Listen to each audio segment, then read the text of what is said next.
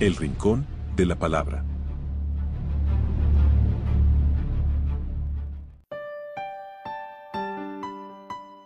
Miércoles, 29 de junio de 2022. Evangelio según San Mateo. Capítulo 16, versículos del 13 al 19. En aquel tiempo, al llegar a la región de Cesarea de Filipo, Jesús preguntó a sus discípulos, ¿quién dice la gente que es el Hijo del Hombre?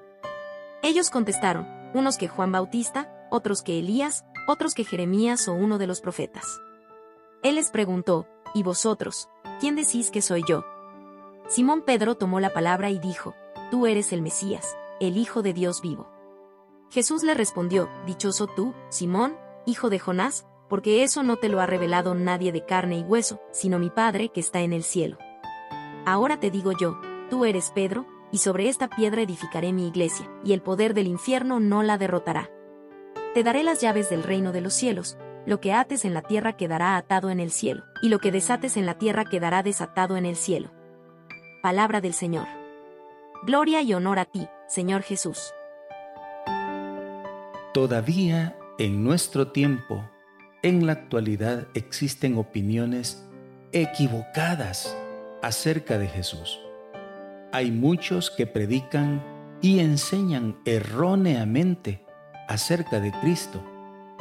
¿Cómo puedes estar seguro que la enseñanza que escuchas sobre Cristo es correcta y no adulterada? Fácil, fácil, fácil.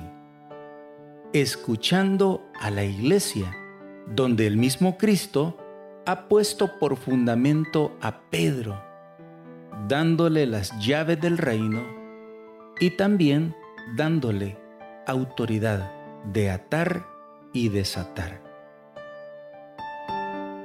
Esa fe transmitida por la iglesia es la misma fe de Pedro.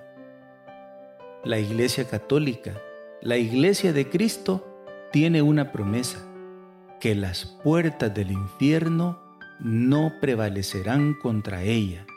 Esto quiere decir que, a pesar de los ataques que recibe del enemigo y del mundo, la iglesia es indestructible.